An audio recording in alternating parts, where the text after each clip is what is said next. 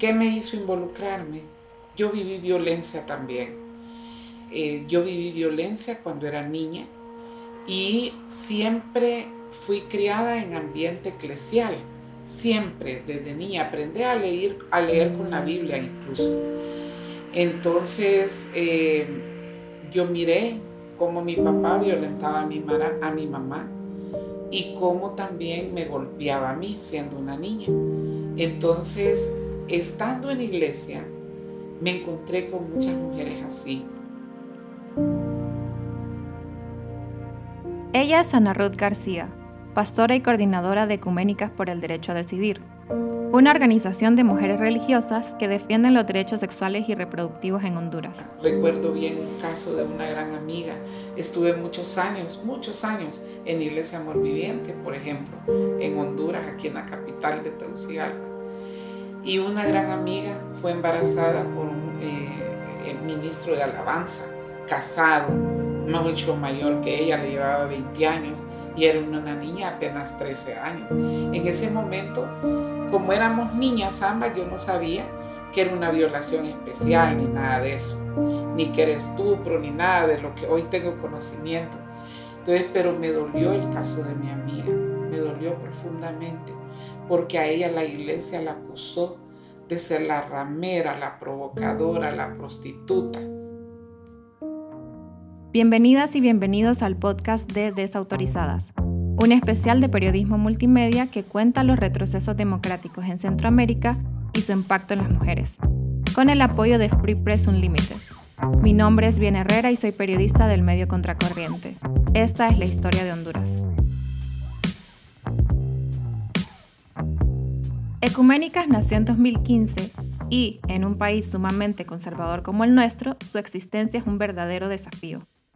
En Honduras el aborto está penalizado bajo cualquier circunstancia, y hasta hace unos meses fue que se permitió la libre circulación de la píldora anticonceptiva de emergencia, conocida como PAE en Honduras, que tuvo una prohibición sobre su uso, venta y distribución por casi 14 años, incluso en casos de violencia sexual.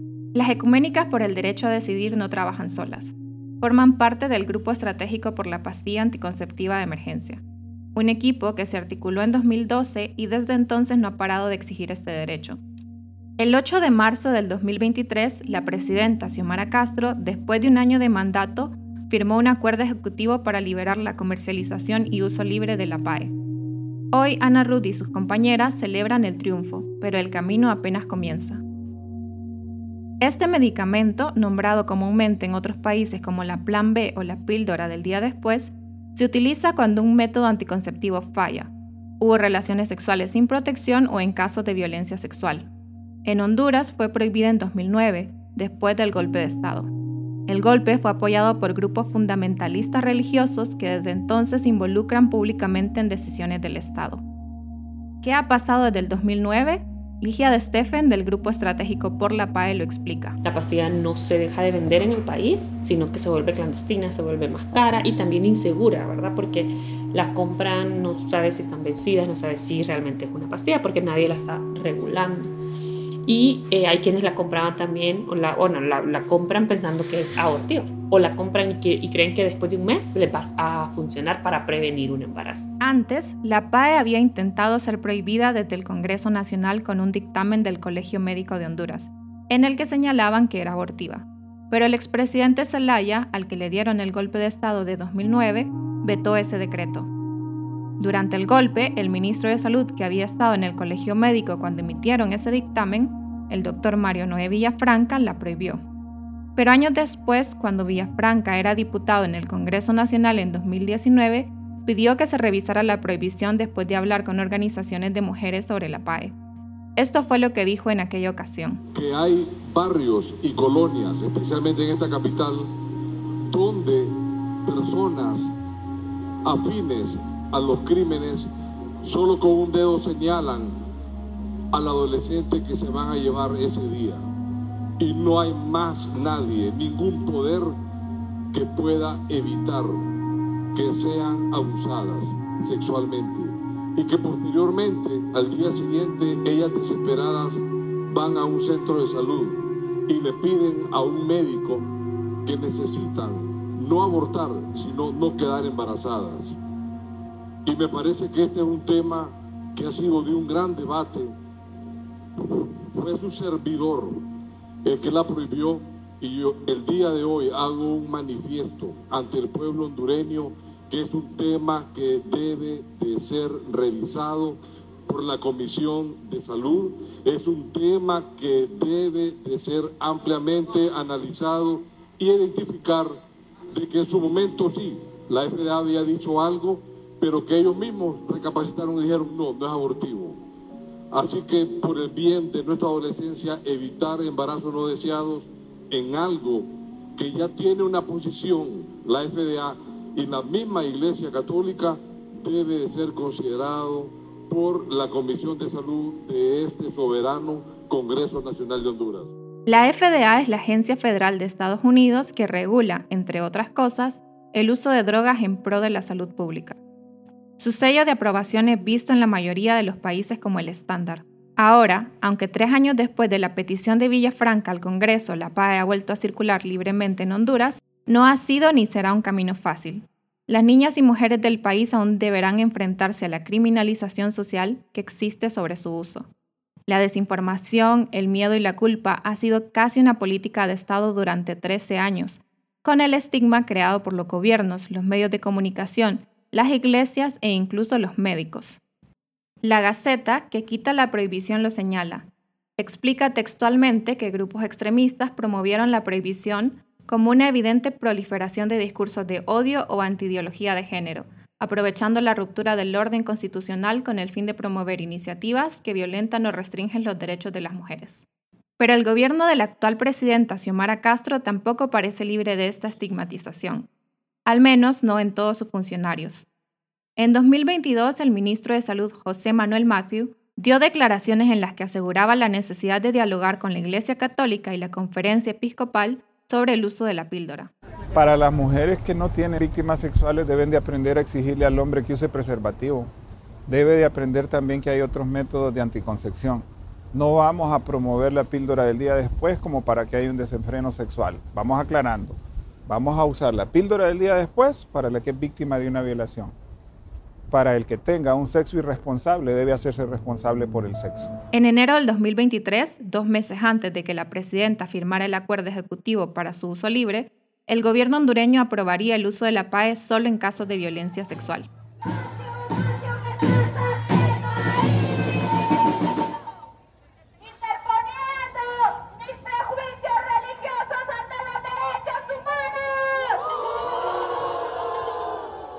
Aunque Honduras no se adhiere a una religión específica, la religión con frecuencia se ha involucrado en las decisiones estatales. Constantemente, las iglesias católicas y evangélicas son consultadas por los gobiernos sobre la PAE, el aborto y la educación sexual. Incluso, en años anteriores, era muy común que pastores evangélicos formaran parte de comisiones interventoras de instituciones del Estado. Por eso, que una persona como Ana Ruth, que creció en un ambiente religioso y se hizo pastora, decida hablar sobre salud reproductiva y crear una organización activista por estos derechos es tan subversivo. Es una larga historia que contar, que contar. Han habido muchas amenazas a mi vida, a mi familia, eh, mucha intervención de llamadas, de todo. Ha sido una persecución de los grupos conservadores extremistas del país y también de jerarcas religiosos muy poderosos en el país. Ana Ruth dice que ha logrado sensibilizar incluso a pastores que repudiaban su trabajo por la salud reproductiva. Ahora, esos pastores piden que Ana Ruth dé acompañamiento para responder a casos de mujeres vulnerables que llegan a sus congregaciones. Yo ahí empecé en la pastoral de consejería y allí yo aconsejaba a mujeres, eh, eh, a jóvenes solteras y me di cuenta que todas las que llegaban a mi consejería, a mi sala de consejería, eran mujeres que habían vivido una violencia sexual o física, psicológica, etcétera, etcétera. Y me llamó la atención ver cómo la iglesia ocultaba estas violencias para no denigrar la iglesia, para que la gente no perdiera la fe. Más que velar por su bienestar, esos pastores le aconsejaban a estas mujeres cosas como, usted tiene que seguir orando, tiene que tener fe, porque un día su esposo, Dios va a hacer el milagro y va a cambiar. Y eso era una mentira, el hombre nunca cambió. Y las mujeres seguían sufriendo lo peor de las violencias, de todo tipo, sexuales y de todo tipo. Y los pastores callaban esto. Y también me di cuenta conociendo amigas y amigas católicas de los abusos de los sacerdotes, de cómo las manoseaban, de cómo las tocaban. Y todo esto llamó mi atención y invité a mis mejores amigas a que nos uniéramos de diferentes iglesias. Eso es lo más bonito. Ecuménicas aquí es un proyecto de mujeres de diferentes iglesias. Aquí ahí vemos católicas, adventistas, testigos de Jehová. Yo soy evangélica, mi rama es evangélica toda mi vida, pero aquí hay católicas, apostólicas y romanas. Las invité a que formáramos este grupo para defendernos de estas violencias y de este machismo y de develar la perpetuidad de las violencias a través de las prédicas conservadoras, a través de la interpretación literal de la Biblia. El Centro de Derechos de Mujeres recopiló un dato impactante. De las casi 3.000 denuncias de niñas y mujeres víctimas y sobrevivientes de violencia sexual en 2022, la Secretaría de Salud registró que menos de 50 buscaron atención médica en instituciones públicas después de la agresión es decir, menos del 2%. En 2009, cuando la PAE fue prohibida, los datos sumaban unas 1.241 denuncias de niñas y mujeres. Es decir, que los casos denunciados han aumentado más del doble desde entonces. Luego de su prohibición, todos los casos atendidos carecían de opciones para evitar un embarazo no deseado, así como de un protocolo que indicara una ruta que no fuese revictimizante. Varias organizaciones habían trabajado en un protocolo desde 2016 sin embargo, no se había aprobado porque incluía la PAE. Ana Ruth, que ha atendido casos de niñas embarazadas por violencia sexual, conoce de primera mano la necesidad de un protocolo de atención para casos de violencia sexual. En estos momentos, Ecuménicas está atendiendo tres casos de tres niñas embarazadas producto de violaciones y ya se descubrió su embarazo ya en meses súper avanzados. O sea, bueno, de hecho hace dos días tuvo una una niña de 12 años, hija de una empleada doméstica, y la niña servía de empleada doméstica en una casa de una prima. Le cuidaba a sus dos niños menores a la prima. O sea, una niña cuidando dos niños menores de 3 y 4 años. Y resulta que el esposo de la prima, mientras la prima se iba a trabajar, el esposo abusaba de la niña de 12 años. Eh, al fin pues la embarazó parte de esos abusos. La niña no hablaba porque el hombre tiene pistola en su casa y le enseñaba la pistola y le decía que con esa pistola la iba a matar a ella y a su mamá si ella hablaba. Una niña intimidada, violentada, oprimida, ¿cómo va a hablar en estas condiciones? Una niña que no tiene información ni científica, ni educación sexual integral, ni educación laica, la que todos tenemos derecho para prevención, porque es así como podemos hablar y alertar a, nuestra, a nuestros padres, a nuestros hermanos de que algo nos está pasando, algo está sucediendo que no es normal. Entonces, si le estamos negando esa información científica, educativa a las niñas, prácticamente las estamos violando el Estado de Honduras está violando sexualmente, está abusando sexualmente a, por esa negación a una educación laica. El 8 de marzo la presidenta anunció a través de sus redes sociales la liberación de la píldora, en una fotografía junto al ministro de Salud. La presidenta no se pronunció más allá de ese tuit y las declaraciones del ministro a medios después de que se publicó el acuerdo fueron diferentes a lo que decía antes.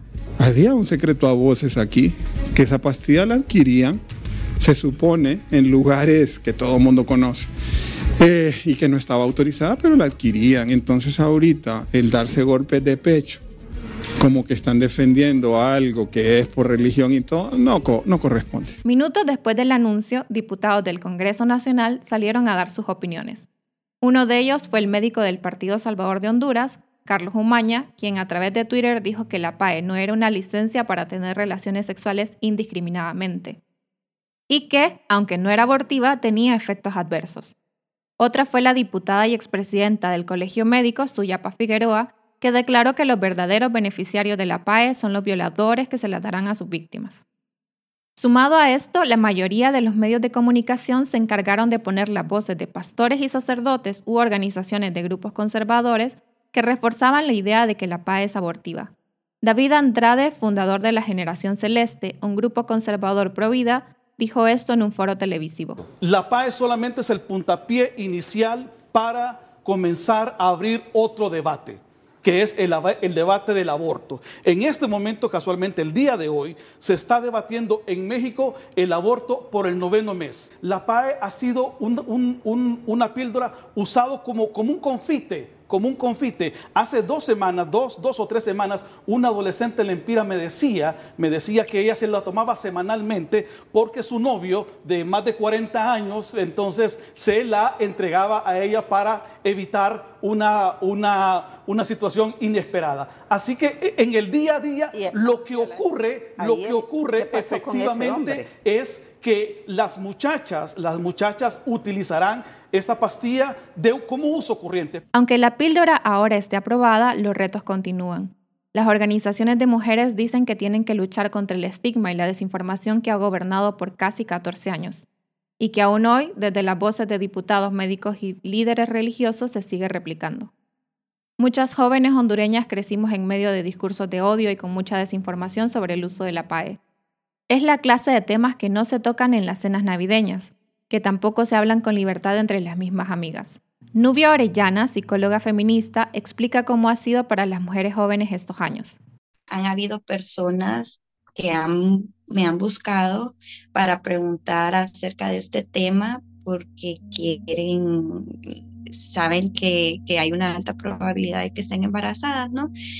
Pero a la hora a la hora es como, no, porque yo no voy a abortar, no quiero abortar a pesar de que se le explique de que no es un método abortista, sino que lo que hace es que se, se impide la fecundación del espermatozoide al, óvulo. Entonces, por la misma falta de educación sexual, han decidido mejor tener a sus bebés, eh, que está bien, porque también es parte de su decisión, pero pareciera que es una decisión que lo hacen más desde su culpa inculcada, desde esa culpa imaginaria que nos han, insertado desde que estamos bien chiquititas. Entonces, eh, es triste ver a madres, ver a amigas, ver a conocida ejercer la maternidad forzada y que forzadamente se tienen que sentir feliz por su bebé. Y, con esto no digo de que no sean felices y les cuestiono su felicidad, por supuesto que no, pero las condiciones como se dan no son las más óptimas y claro que trae consecuencias emocionales y físicas. El problema del estigma es que esto puede llegar incluso al personal de salud, quienes según un estudio de la plataforma Somos Muchas, son las personas que más han denunciado a mujeres en casos de aborto en la última década. Una enfermera de un hospital de Honduras, que prefirió no dar su nombre para evitar complicaciones por hablar de este tema, nos cuenta más. Como personal de salud, creo que te estamos lisos para ofertarla, pero siempre va a haber un cierto estigma con algunos compañeros porque, no sé, tal vez la base religiosa, tal vez meten demasiado su objeción de conciencia eh, en base a ofertar, pero la cuestión es que está en un centro de salud público laico entonces es un dilema bien grande, porque si, vaya, si la muchacha viene en el turno que está, ese ginecólogo que está en contra de la PAE, no se le va a indicar porque él está en contra de la PAE, a pesar de que la puede indicar y que tengamos aquí. Pero si se vienen en otro turno, que sí está el nuevo ginecólogo actualizado, con todas las nuevas reglas de la, Organización Mundial de la Salud, él sí se la va a ofertar porque sabe que no es un método dañino, no es un daño que le va a hacer a la paciente, y va a resolver o va a evitar algún problema. Entonces es bien contradictorio, tenemos de ambos lados. El discurso que ha habido sobre esta píldora y la justificación que dieron para prohibirla era que las mujeres podían usarla y tener relaciones sexuales cada fin de semana. Se habló de que habría un desenfreno sexual porque pareciera que el problema de fondo es el control de la sexualidad de las mujeres. La condena social de la píldora ha sido la mayor consecuencia de esta prohibición. Para Ligia, del Grupo Estratégico por la PAE, es necesario deshacernos de la culpa y pensar en el bienestar propio. que, no estamos solas, que quizás ellas piensan que son la única de sus amigas que ha tomado una PA y quizás todas lo han hecho, pero no se lo comparten porque les da pena. Eh, que, y que hay otras mujeres en el mundo que están disfrutando de derechos que a nosotras nos han negado y que son mujeres felices, que no son malas eh, mujeres. Entonces que nos permitamos explorar realmente y hablar también, hablar porque eso nos ayuda un montón cuando hablamos con otras personas y nos damos cuenta de eso. Otra de las dificultades sobre la píldora es cuándo será integrada en los presupuestos de salud y que realmente existe un abastecimiento en la atención pública. Que esté libre significa que mujeres con pocos recursos podrán recurrir a ella ¿Hay un abastecimiento en centros de salud y hospitales públicos en métodos anticonceptivos en este momento? También existe mucha desinformación sobre salud sexual y reproductiva en el país. En marzo de este año fue aprobada una ley de prevención de embarazo adolescente que pide a la Secretaría de Educación crear una currícula para dar educación sexual en las escuelas, y esta aprobación fue bastante polémica. Y muchas niñas creen que con una panadol ya se puede evitar un embarazo. Imagínese usted cómo estamos en cuanto a la educación. Niñas de 12 años pensando que con una panadol pueden evitar un embarazo.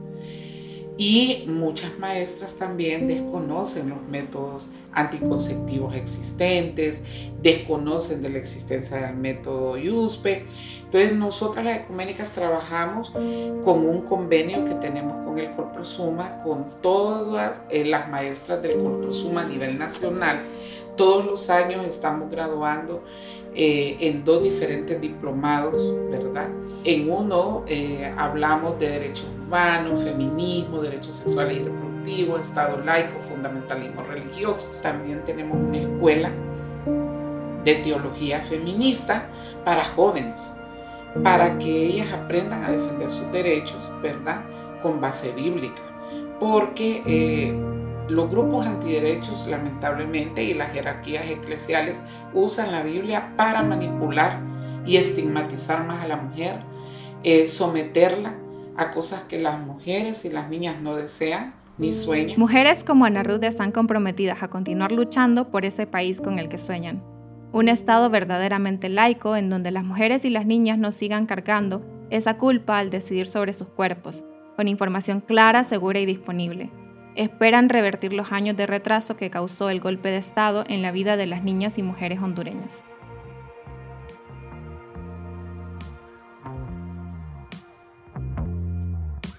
Este fue el podcast de Desautorizadas, un especial de periodismo multimedia que cuenta los retrocesos democráticos en Centroamérica y su impacto en las mujeres, con el apoyo de Free Press Unlimited. El episodio de Honduras fue producido por Contracorriente y editado por Indomables Podcast. Los demás medios participantes incluyen a No Ficción de Guatemala, Divergente de Nicaragua, Revista Factum de El Salvador e Indomables de Panamá. Si te pareció valioso este episodio, compártelo con más personas. Las demás historias del especial se publicarán poco a poco en redes y plataformas de los distintos medios participantes. Mantente pendiente para leerlas y escucharlas.